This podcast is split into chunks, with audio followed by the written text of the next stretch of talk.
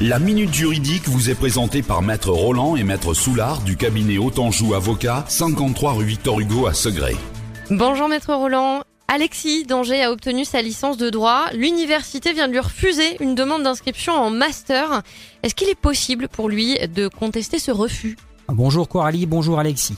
Depuis décembre 2016, les universités sont en droit d'opérer une sélection des étudiants ayant obtenu leur licence et souhaitant poursuivre leur cursus universitaire en master 1 ou 2.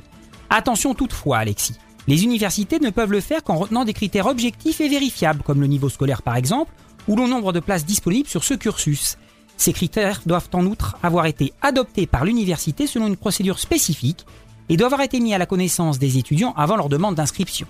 À défaut, il est alors possible de saisir l'universitaire d'un recours gracieux et à défaut de réponse favorable d'un recours devant le tribunal administratif. Celui-ci pourra suspendre la décision de Roger et ordonner l'inscription provisoire de l'étudiant dans le cursus souhaité, dans l'attente d'une décision ultérieure du juge.